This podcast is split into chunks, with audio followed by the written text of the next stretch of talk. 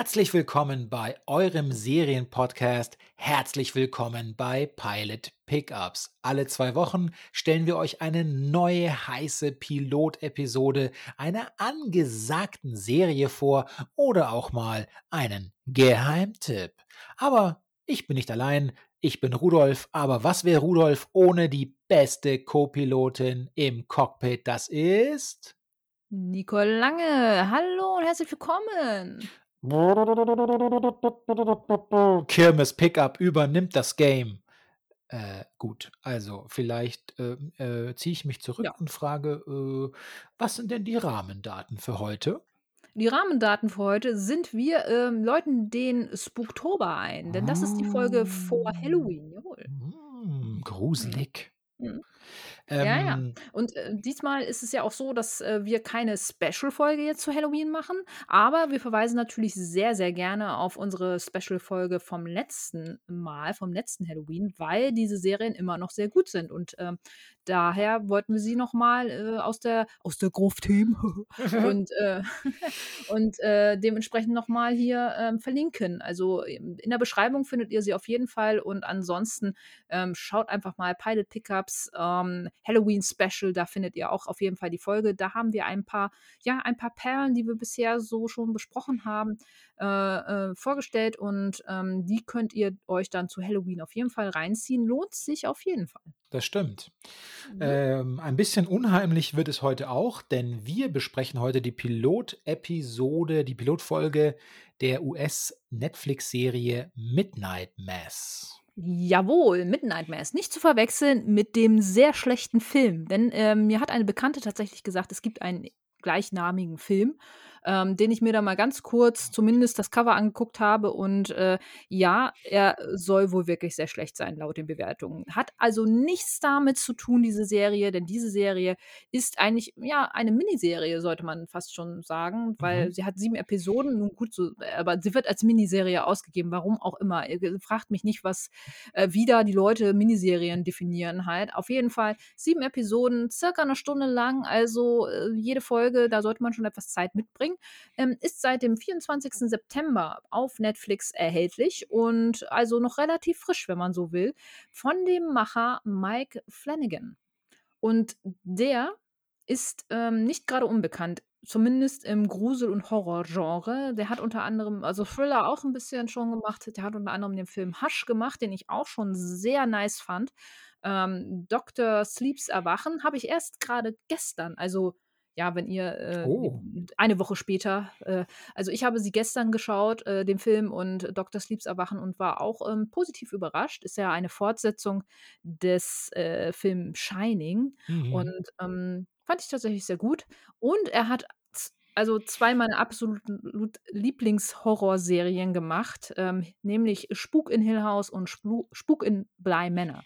Was auch ein bisschen damit wahrscheinlich zu tun hat, äh, ähm, oder äh, man kann Parallelen ziehen, denn eine Schauspielerin, die seine Frau ist, spielt eigentlich auch in Hush und äh, Hill House und Bly Manor mit und jetzt auch hier in Midnight Mass. Äh, von daher, also ähm, ja, ähm, Vitamin B lässt grüßen da wahrscheinlich, aber nein, sie ist auch so, also sie ist auch so eine ganz gute Schauspielerin. Aber ja, das ist unsere heutige Serie Midnight Mass. Und die erste Folge heißt Buch 1 Genesis. Und ja, Rudolf, da darfst du dich jetzt ein bisschen austoben. Worum geht's denn da? Also erstmal vorab, Leute, die ähm, irgendwie eine, ein, ein Trauma haben, was Autounfälle betrifft, überspringen, sollten die erste Szene vielleicht Erkennen. überspringen. Wir steigen nämlich sozusagen richtig tough ein äh, mit einem Autounfall, der wirklich keine Fragen offen lässt. Ähm, dort ähm, erleben wir, dass unser vermeintlicher, zumindest für diese Folge, Protagonist Riley Flynn hat zwar den, hat zwar den süßen Fisch auf dem Kofferraum allgemein anerkannt als Zeichen für Christ, aber er war betrunken am Steuer eingeschlafen und ist frontal gegen, eine, gegen ein anderes Auto gestoßen. Die Teenagerin im anderen Auto kam dabei ums Leben. Und äh, Riley beginnt gerade im Sitzen zu begreifen, was ihm da droht. Und es ist auch so, er kommt für diesen schweren Fehler vier Jahre ins Gefängnis. Und dann überspringen wir diese, diese vier Jahre, überspringen wir jetzt. Ähm, nachdem er also dann äh, entlassen ist, geht es zurück für ihn auf die Insel. Das ist, klingt jetzt nicht nur so wie eine Redewendung. Tatsächlich wohnen seine Eltern und sein Bruder auf einer kleinen, kleinen Insel der es auch nicht so wirtschaftlich so gut geht. Früher war, der Fischer, war die Fischerei groß dort angesagt, aber seit einer Ölpest äh, ist da nicht mehr viel los. Es geht mit der Insel bergab. Die hat nicht mehr die vielen Einwohner wie früher. Also im Grunde, naja, die Eltern sind noch da. Äh, Mutter sehr gläubig, unheimlich gläubig, Vater auch gläubig und mit Rückenschmerzen seinem Fischereibusiness nur noch so äh, schlecht als recht nachgehen können. Mit seinem Bruder klickt es auch nicht so ordentlich richtig, ähm, sind halt einfach sich ein bisschen fremd. Und ähm, die Insel, äh, jetzt muss ich kurz spicken, Crockett Island, so heißt sie nämlich. Es gibt auf dieser Insel eigentlich nur noch einen sozialen Dreh- und Angelpunkt und das ist die Kirche. Ja.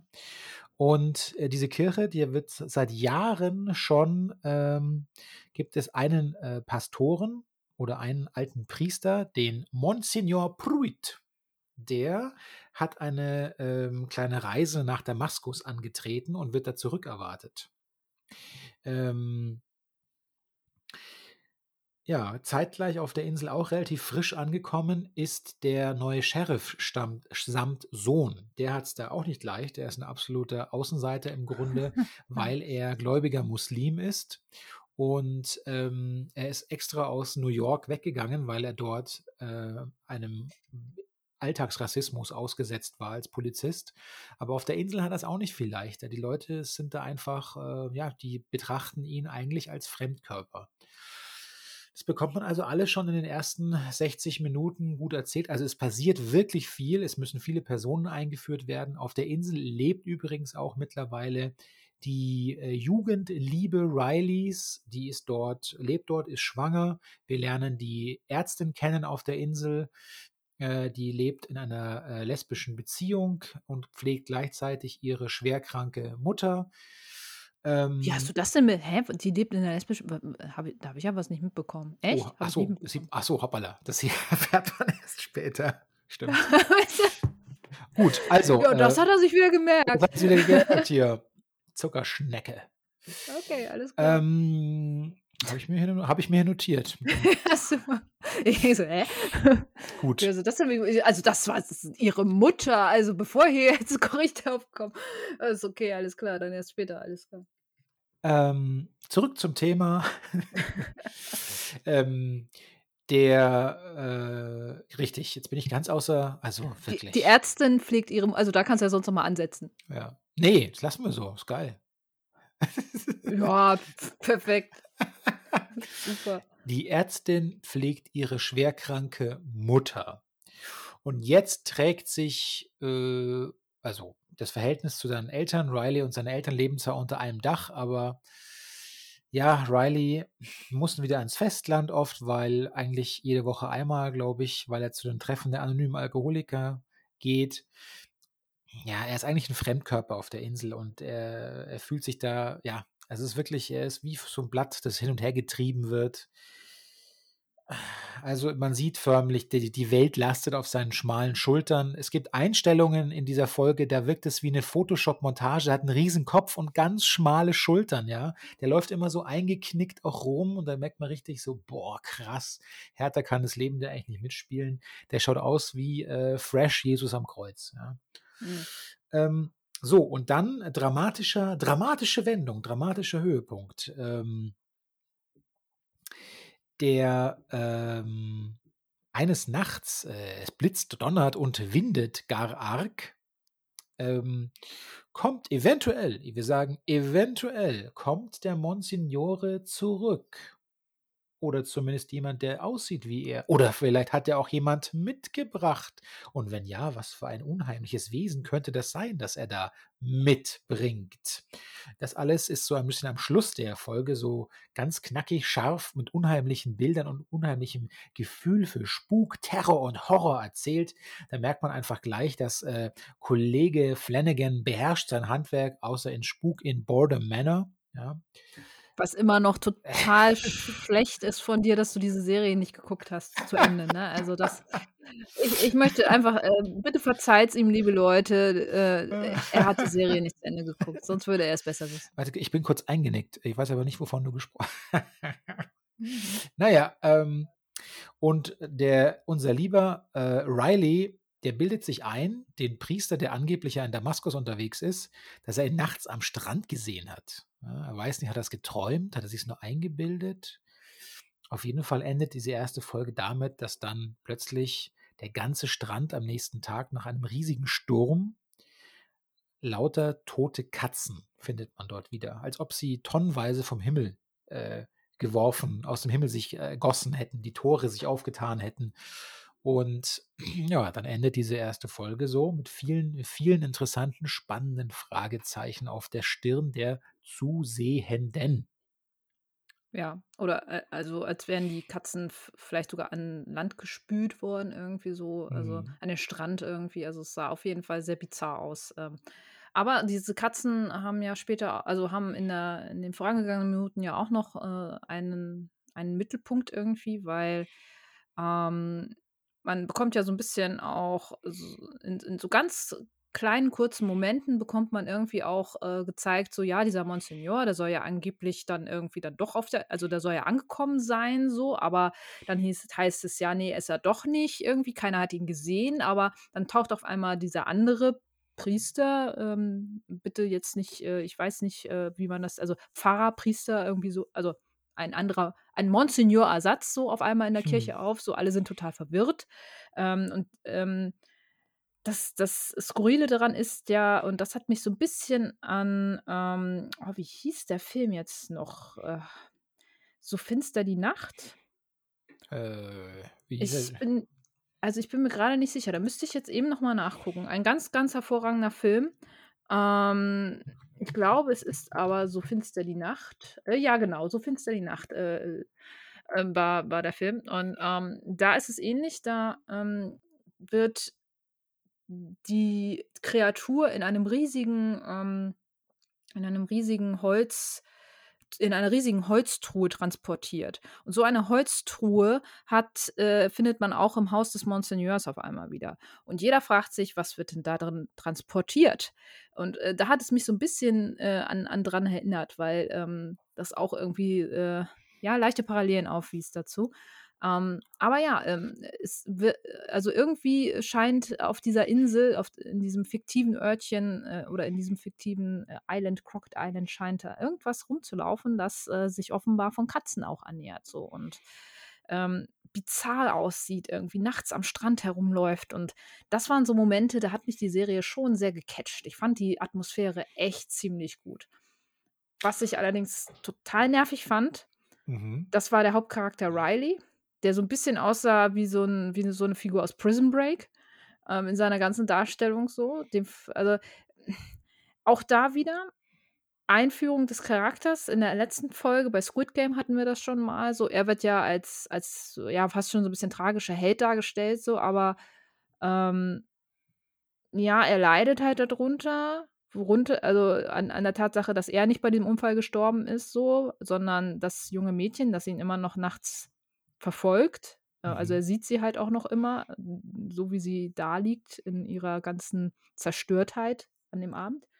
Und, ähm, das ist halt so 'ne so 'ne Geschichte, da denke ich mir: „Ja, aber du tust grade auch nichts dafür, dass man das also, du zeigst auch nicht wirklich das“ irgendwie fehlte mir so 'n bisschen so die Empathie des Charakters auch so. Und da muss ich also diese Mutter seine Mutter, ich finde die so süß, ne? Also, die wird in den ersten Minuten ja wirklich so warm und so herzensgut irgendwie so dargestellt. Da dachte ich mir schon so und man sieht so 'n bisschen, aber auch schon an der Maske, sowohl des Vaters als auch bei der Mutter da wird's später wahrscheinlich noch so 'ne Rückblende geben, wo die beiden noch jung sind, weil man kennt die Schauspieler, also ihn, seinen Vater kennt man auch aus Bly Manor, genauso wie ähm, wie Erin, also seine frühere Schulfreundin oder die Freundin, die da jetzt wieder zurück auf die Insel kam, die Lehrerin, die schwanger ist so. Das ist Kate Siegel, ähm, die ja auch schon in Bly Manor und Hill House mitgespielt hat. Eben diese Kate Siegel, die mit Mike Flanagan verheiratet ist.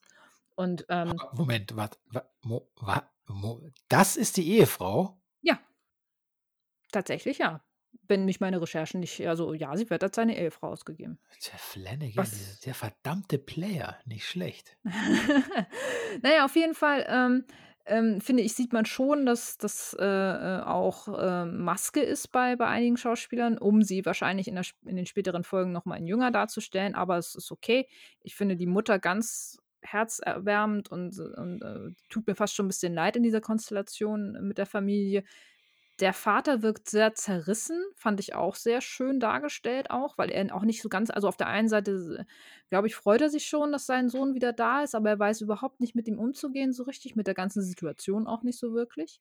Und, ähm, er rückt ihn halt schon den Kopf zurecht, als er dann und ich hatte eine ähnliche Empfindung, als die Familie so abends beim beim Essen sitzt so und man sich darüber lustig macht, irgendwie über den Glauben der Familie so und Riley auch da sitzt und ja, ich kann damit nichts mehr anfangen und doch ein bisschen respektlos einfach dem Ganzen gegenüber sitzt so und man denkt sich halt so, ja, Junge, aber dann mach doch irgend also, du sitzt gerade bei deinen Eltern und, äh, gefühlt hockst du dir nur auf der Tasche gerade irgendwie, ne, und hast halt keinen Ansporn so, ne? Ist nicht gerade sehr charmant, ne? Also, das fand ich zumis zumindest so ein bisschen unsympathisch. Ja, auch, äh, stimmt. Es ist als als Figur, ähm was auch schwierig ist, ihn als Hauptfigur so ein bisschen zu akzeptieren in den ersten Folgen, ist, dass er und das ist ja auch ein Teil dieser Rolle geschuldet, die er spielt, dass er eigentlich relativ antriebslos sich eben auf dieser Insel so herumtreiben lässt, weil er er hat Ja. einfach, äh äh, ich habe das mal aus einem anderen, ich weiß gar nicht mehr, welcher Film das war, da haben, da haben solche Leute mit, mit einem Werkzeug verglichen, das kaputt ist. Es hat halt keinen Purpose mehr. Ja? Mhm. Und so, so schleicht er auch über die Insel und der geht immer so langsam, hat oft die Hände in den Taschen, wo du einfach denkst, boah, also das ist so, das muss solche Spuren hinterlassen haben in dir, dass der ist einfach gebrochen. Mhm. Und es wird auch, äh, Spoiler, Spoiler, das, in seiner Körpersprache verändert sich das eigentlich auch nicht äh, großartig mehr. Ja? Das geht so weiter und ähm, darum kann man eigentlich auch ihn, äh, der überall wird der so als Hauptfigur ähm, verkauft, äh, wenn man in Zusammenfassungen von Serien, der Serie zum Beispiel liest, aber im Grunde ist der gar keine Hauptfigur. Ja? Die, der Protagonist ist eine ganz andere Figur ähm, kann man an der Stelle sagen, ist eigentlich der, noch nicht mal der Pastor oder der, der Priester ist eigentlich auch nicht die Hauptfigur. Die eigentliche Hauptfigur, auf die kommt man in der ersten Folge äh, noch nicht. Ich möchte mal nicht mehr verraten. Das macht es ja auch sehr charmant. Also auch der Pastor ähm, fand ich, ähm, der wird so eingeführt. Am Anfang sieht man ja auch sein Gesicht nicht und äh, es wird ganz, ganz lange geheim gehalten, wie dieser Pfarrer oder Priester überhaupt aussieht. Und dann sieht man ihn und du denkst dir halt so, boah, also, darüber habt ihr jetzt so 'n Geheimnis gemacht irgendwie so. Und man erwartet irgendwie die ganze Zeit, dass irgendwas passiert. Das ist so 'n unterschwelliges so 'n unterschwelliges Grauen, finde ich so, dass sich auch so wie so Nebel so durch die Ritzen der Bretterbuden von diesen Häusern irgendwie so schlängelt und so und das dann hin und wieder mal so aufblitzt. Also, das schaffen sie schon ganz gut irgendwie. Das ist übrigens auch eine kuriose Sache, wenn du das an zur richtigen Zeitpunkt jetzt erwähnst mit diesen Bretterverschlägen, also diese Häuser. Äh, von außen sehen die total krass runtergekommen aus, ja, tagsüber. Aber es ist so, und da dachte ich mir gleich, das ist der sogenannte IKEA-Effekt, so nenne ich den immer. Wenn dann die Leute innen drin so ein paar Kerzen aufstellen, dann wird auch ein bisschen weicher der Filter drüber gelegt. Dann ist es gleich wieder so unheimlich gemütlich. Ja, möchte gleich jeder rufen, äh, brüllt dann jeder raus. Das ist wie in Skandinavien ganz hügelig alles. Und jetzt noch eine schöne Decke so um die Knie und so eine heiße Tasse heißen Kakao mit beiden Händen halten. Und Oh dann ja, ziehen die, dann ziehen die Mädchen so ganz schön immer ihre, ihre äh, Ärmel da bis auf die Fingerknöchel vor und uiuiuiui und lesen auch mal ein schönes Buch. Und so ist diese Optik tags, äh, nachts über oft eingefangen. So ganz heimelig. Ähm, aber im Grunde da muss man sich das so vorstellen, das ist wirklich eine raue, abgefuckte, runtergekommene Insel, auf der es massenweise Arbeitslosigkeit gibt. Sie haben auch so einen Dorf-Trunkenbold praktisch. Der hat dafür, der hat dafür gesorgt, dass ähm, der hat auch so einen, ja, so einen Unfall verursacht. Da, da landete dann eine, eine Figur auch im Rollstuhl. Die, und die leben immer noch auf derselben Insel und sind praktisch Täter und Opfer, sind dauernd miteinander konfrontiert, was auch eine krasse Belastung für alle sein muss. Ähm, das ist also schon eine recht obskure äh, Dorfgemeinschaft dort. Und ähm, ja, also eigentlich ist sie kurz vorm endgültigen Zerbrechen. Ja. Ja, es sind viele The Themen, die da aufgefasst werden. Also, zum einen dieser dieser Spuk, dieser Horroreffekt so, da weiß man nicht so ganz, woher das kommt so. Dann, ähm, die, ähm, ja, durchaus, äh, ökonomischen Probleme und sozialpolitischen Probleme, die damit aufschwappen, mit: „Wie sollen wir unsere Familien ernähren? Wir wie können wir können gar nicht mehr fischen, so wie wir wollen“ und so. Und das sind ja auch alles aktuelle Probleme so. Ähm, dann natürlich, äh, die Geschichte von Riley und wie er mit dem Ganzen umgeht, plus dann eben halt noch die ganzen, ja, ich sage jetzt mal, Problemchen, die, äh, die Bewohner an sich haben und dann natürlich auch noch der schöne, äh, Konflikt, den der, äh, Polizist du hattest der Sheriff hattest du ja auch schon erwähnt, so mit den Bürgern hat, so der sich gefühlt eine Breitsei eine eine rassistische Breitseite nach der anderen irgendwie einfangen darf, so ohne dass er irgendwie auch was dagegen tun kann. Also, er Ja. er lächelt das halt immer so weg, ne, irgendwie, aber ich wäre da schon hätte schon längst mal gesagt so: „Ey, Madamchen“ also, vor allem die ich weiß gar nicht, was das ist, also, die die Gehilfin des Pastors oder Priesters, die der Kirche dann generell, die auch denkt, sie wäre irgendwie Königin des Dorfes, glaube ich, irgendwie so, keine Ahnung. Aber, ähm, die ihn da doch oft sehr radikal runterputzt vor aller Mann Besatzung, wo ich mir so denke, so: „Hui, also, das, äh, macht auch nicht jeder mit, glaube ich.“ Das stimmt, das müsst ihr euch so vorstellen, wer's noch nicht gesehen hat, wer aber zum Beispiel, ähm, die Stephen King-Verfilmung, äh, „Den Nebel“ gesehen hat. Mhm. Also, ich meine nicht die Serie, ich meine jetzt den Film. Und wer diese Frau in dem Supermarkt, äh, sich an die erinnert, die dann praktisch so von religiösem Eifer ergriffen wird, so müsst ihr euch diese Frau in der Serie vorstellen, nur auf Speed im Grunde. Also, eigentlich richtig fies, weil die weiß gena die manipuliert. Die ist so geschickt darin, Leute auf ihre Seite zu ziehen. Die weiß genau, wann sie mit welcher Autorität auftreten muss. Das ist und darum habe ich's gut, jetzt kann ich's ja auch sagen. Also, für mich ist diese Frau ist für mich die Hauptfigur der Serie, weil ich sehe am ehesten auch diese, äh, organisierte Religion ist hier im Grunde im Zentrum, ja. Das ist so wird als etwas Brandgefährliches dargestellt. Ähm wie ist ja manipulierbar Leute im Grunde sind, wenn sie wenn sie an etwas glauben, ja. Mhm. Ja, das sowieso. Also, das, ähm, kann ich mir schon vorstellen, ohne also, ich habe jetzt ja noch nicht weitergeguckt, aber das kann ich mir schon vorstellen und das macht die Serie ja auch schon spürbar, bemerkbar, dass, äh dass das auf jeden Fall ein ein Mittelpunkt der Serie sein wird. Und, ähm, was mich aber auch 'n bisschen, ähm, ja, verwundert hat so am Anfang, ist, dass sie also, die, ähm ja, ich weiß nicht, wie man sie nennen soll. Auf jeden Ja, Fall, äh, die Haushälterin die halt.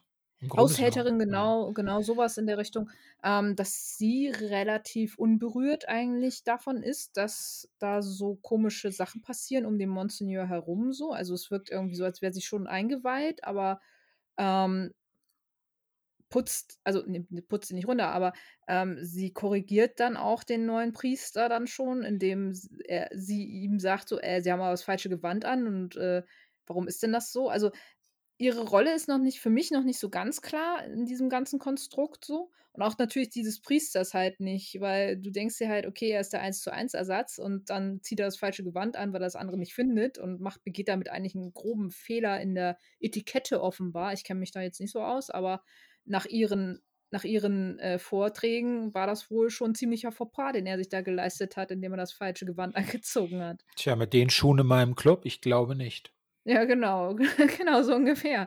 Äh, also, sie meinte ja auch so: „Ja, also, wenn ich ihm beim nächsten Mal helfen kann, ne, dann, äh, sagen Sie Bescheid halt so“, ne? Aber eigentlich sollte das ja nicht ihre Aufgabe sein so. Eigentlich sollte das ein gelernter Priester ja schon wissen, was er anzieht und, äh, auch wenn er meinte: „Ja, ich habe das andere nicht gefunden und dachte mir, bevor ich gar nix anziehe oder im Schlafanzug komme, so ziehe ich halt das an.“ Aber, ähm, ja, ich weiß nicht. Also, fand ich auch 'ne sehr skurrile Situation und wie gesagt es gibt 1, 2 Szenen, wo man, äh, so eine Gestalt am Strand längs laufen sieht so, die so 'n bisschen aussieht wie dieser oh, wie diese Figur. Und da musste ich wirklich dran denken, ob es in irgendeiner Form ein ein Paralleluniversum zu den, äh, Spuk ähm, gibt so, die so 'n bisschen aussieht wie dieser große, dünne, schlaksige Mann aus Bly Manor oder na, Hill House war's. Mhm. Ähm, eine Figur in Hill House sieht so ähnlich aus so. Und da dachte ich mir so: „Hm, haben sie sich davon vielleicht irgendwie was genommen oder ist das hat das was damit zu tun?“ Weiß nicht, ob's dir auch aufgefallen ist. Ja. Ähm Fand ich mega gruselig. kann ich Ich kann dazu nicht mehr sagen. Ich kann Okay. dazu nicht mehr sagen. Vielleicht bin ich auf dem richtigen Weg, aber keine Ahnung, ich weiß es nicht. Auf jeden Fall fand finde ich die also, ich mag diese Gestalt an sich schon. Äh, ich mochte sie auch in den in in der Hill House-Variante schon. Ich finde die mega gruselig und, ähm, hatte auch, äh, sehr viel Gruseliges da in der Serie, also hier in in Midnight Mass. Und ich muss ganz ehrlich sagen, wenn wir dann äh, auch, äh, so langsam also, ähm, rein stilistisch finde ich die Serie auch sehr gut, äh, gemacht. Das kann man vielleicht auch noch mal erwähnen so. Ich mag das Setting und im Vergleich zu der vorangegangenen Serie, die wir vor 2 Wochen besprochen haben, Squid Game, ist, ähm, Midnight Mass das komplette Gegenteil davon. Sehr reduzierte Farben wieder mal, also, das ist fast schon so 'n bisschen der Way to go bei so Spukserien, habe ich irgendwie mittlerweile den Eindruck. Nicht bei den, ähm, Spuk in Hill House oder Bly Manor, die ich doch relativ lebendig fand in ihrer in ihrer Optik. Hier ist es halt wirklich wieder so triste ähm, triste Seewelt, dieses Raue, dieses, äh, ja, mit Schmirgelpapier behandelte, äh, äh, muss auch in der Optik dargestellt werden und das finde ich, schaffen sie auch schon ziemlich gut. Ja, ist ganz richtig. Man hat Gefühl äh, man hat das Gefühl, dass hier der Sepia-Großmeister persönlich am Werk war ein wenig. Mhm. Schon so 'n bisschen, ne? Also, ich Ja. finde, man sollte es auch nicht übertreiben mit diesem Look irgendwie, weil manchmal äh, also, äh, irgendwann hat man sich's auch 'n bisschen übergesehen, aber es passt da schon ganz gut noch. Ja. Wirst du es weitersehen? Definitiv. Also, ich bin bin, äh, wirklich sehr angefixt von von, äh, Genesis, also, von der 1. Folge und, ähm, die Frage ist natürlich immer, wann kann man sich so was angucken? Zeit, eine Stunde muss man wirklich erst mal auch haben, aber, ähm, ich war mega begeistert davon, auch wenn die Serie an sich nicht also, sie zeigt nicht viel ähm, nicht viel, ähm, Action. Sie zeigt auch nicht viel Blut, also, eigentlich gar nichts in der Richtung, bis vielleicht auf 1, 2 Szenen. Ähm, aber es hat so 'n unterschwelligen Horror und das gefällt mir richtig gut. Und sie schafft es, äh, finde ich, auch vom Storytelling einen, äh, zu packen, auch wenn ich den Hauptcharakter mega un also, unspannend finde an sich so, aber die ganzen anderen Szenarien drumherum finde ich sehr interessant. Also, ich würde mir das auf jeden Fall weiter angucken. Ja, ich habe das bereits getan. Ich sage, macht das auch. Alle folgt dem Beispiel der Co-Pilotin, der Pilotin Nicole und, äh, schaut euch das an. Das ist auf jeden Fall gut investierte Zeit. Ah, äh, apropos Zeit. Es wird mal wieder Zeit für ein paar wichtige Durchsagen, wenn wir uns Richtung Erdboden, äh, begeben mit dem Flugzeug. Genau. Weg von Crockett Island hin wieder in die Realität des, äh, normalen Pilotenalltags. Wenn euch nämlich die Mitternachtsmesse heute gefallen hat oder unser Podcast gut gefallen hat, dann helft ihm doch einfach bekannter zu werden und zu wachsen. Erzählt euren Freunden von uns und teilt unsere Folgen. Womöglich bewertet uns positiv auf euren Streamingdiensten. So werden wir besser und einfacher gefunden. Und wir können nur noch mal aufgreifen, was wir das vorletzte Mal schon gesagt haben. Die Zugriffszahlen sind radikalst eingebrochen. Jetzt seid ihr am Zug. Die Piloten brauchen die Hilfe aus dem, äh, Passagierbereich. Folgt @pilotpickups gerne auf Twitter und Instagram. Schlagt uns auch gern Serien vor, die wir uns mal vornehmen sollen. Wir hatten jetzt zum Beispiel sehr viele Netflix-Serien. Vielleicht entgeht uns ja so mancher mega krasse Klassiker in Spe auf einem anderen Chanal der Wahl. Schlagt uns also gerne solche Serien vor. Ihr erreicht uns übrigens auch per E-Mail. Hier ist es eben pilotpickups@gmail.com. Wir freuen uns auf die Diskussion, auf das Gespräch mit euch, egal auf welcher Plattform. Genau, recht herzlichen Dank und an dieser, äh, Stelle müssen wir auch noch einen kleinen Sendehinweis, äh, liefern, denn wir werden eine Folge tatsächlich aus termintechnischen Gründen ausfallen lassen müssen. Aber da der November ja tatsächlich, ähm, 3 Folgen parat gehabt hätte nach unserem Rhythmus, also werden wir am 2. leider keine Folge haben, sondern am 16. und am 30. aber wieder. Also, ihr werdet 2 Folgen auf jeden Fall wieder im November bekommen, aber mit einer Woche mehr Pause dazwischen. Das sollte hoffentlich verschmerzbar sein. Ich denke auch. Äh, reißt euch mal Ja. zusammen, hört in unser Archiv rein, es gibt viel zu entdecken. Und dann sagen wir jetzt erst mal, äh, spuktastische Grüße aus dem Cockpit und bis bald. Tschau.